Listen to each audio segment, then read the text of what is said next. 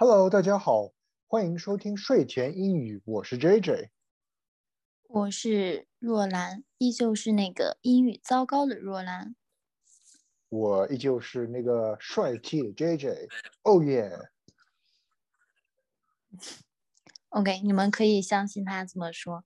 嗯，我依旧很 beautiful。嗯，嗯，他依旧很 beautiful，很美丽。呃，我们上次讲的是呃关于呃 Mitchell 和 Claire 是一对兄妹的对话，然后这期我们会继续那一集。那接下来的时间就让我们一起来看看接下来的内容吧。What's up? Uh, well, you know, uh, mom's in town. Your mom. No, no, your mom. She's back from the grave. Yes, yes, my mom, dad. My mom would be less scary. Listen, she's a wreck about what happened at the wedding, and she wants to come to dinner tonight to apologize to everyone. Still her little errand boy, I see. No, why does everybody keep saying no? I, I'm just trying to piece this family back together.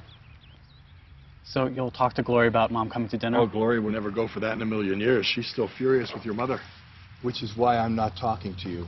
What did I do? This conversation never took place. 好的，若兰，那么我们来开始今天的对话吧。 OK，这里说 What's up？ What's up？什么事儿？呃，Well, you know, mom's back in town. Uh, well, you know, mom's back in town. 那个妈妈回来了。Your mom？你的妈妈 your mom?？No, your mom. She's back from the Grave. 嗯 grave. Grave. No, your mom. She's back from the grave. Yes, my mom. Dad.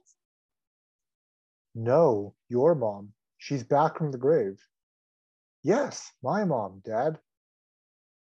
不是你妈妈，她从坟墓里爬出来了，当然是我妈喽。My mom, my mom would be less scary.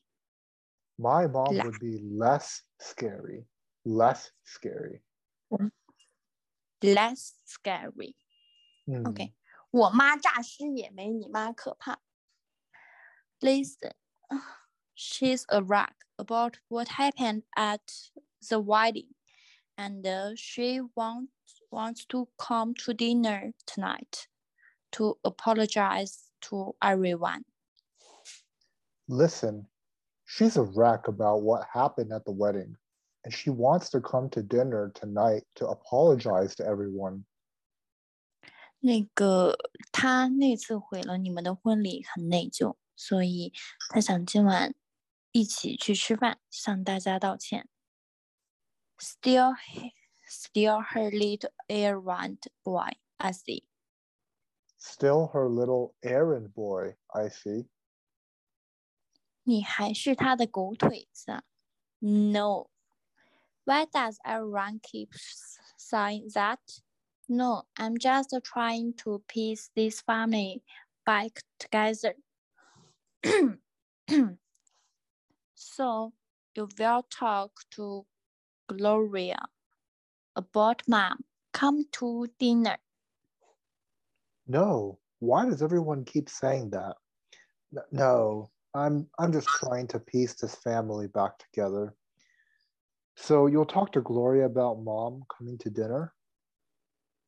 不，为什么大家都这么说啊？不是，我只是想让这个家庭重归于好。那你会说 Gloria 说，那你会和 Gloria 说妈妈来吃晚饭的事儿吗？哦，OK，嗯，那你会和 Gloria 说妈妈来吃晚饭的事儿吗？Oh, Gloria w- would never go for that in a million years. Um, she's still furious with your mother, which is why I'm not talking to you. Oh, Gloria would never go for that in a million years.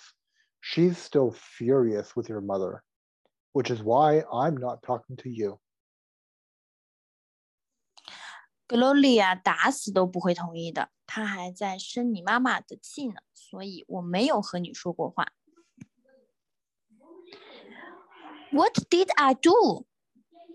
What did I do? 我怎么了？This conversation never took place. This conversation never took place. 我俩压根儿就没有谈过。嗯，好的。那么我们来看看这期的重点语句吧。我们今天要学的第一个单词 是 "What's up"。 What's up？嗯，若兰，这是什么意思？What's up？是什么事儿？过得怎么样啊？你好吗？的意思。嗯，What's up? It's been a long time. What's up? 好久不见，你还好吗？ Sorry, I was so busy. I missed your call. What's up? 嗯，对不起，我刚刚在忙，所以没能接到你的电话。有什么事儿吗？我们今天要学的第二个单词是 "Not in a million years"。 Not in in a million years 是什么意思？ 绝对不会，打死都不会。嗯，如果嗯要一字一句的翻译的话，是一百万年都不会。意思就是听起来还真是挺决绝的。嗯，对，是的。My parents will not let me drop out of school. Not in a million years. 我父母不会让我辍学的，绝对不会。Do you think the teacher will agree to give us less homework? Not in a million years. 你觉得老师会减少功课吗？绝对不会。 If I did not see it for myself, I would never in a million years have believed her. 若不是亲眼所见，我打死都不会相信他的。好的， 嗯，那么今天我们的节目就先到这里了。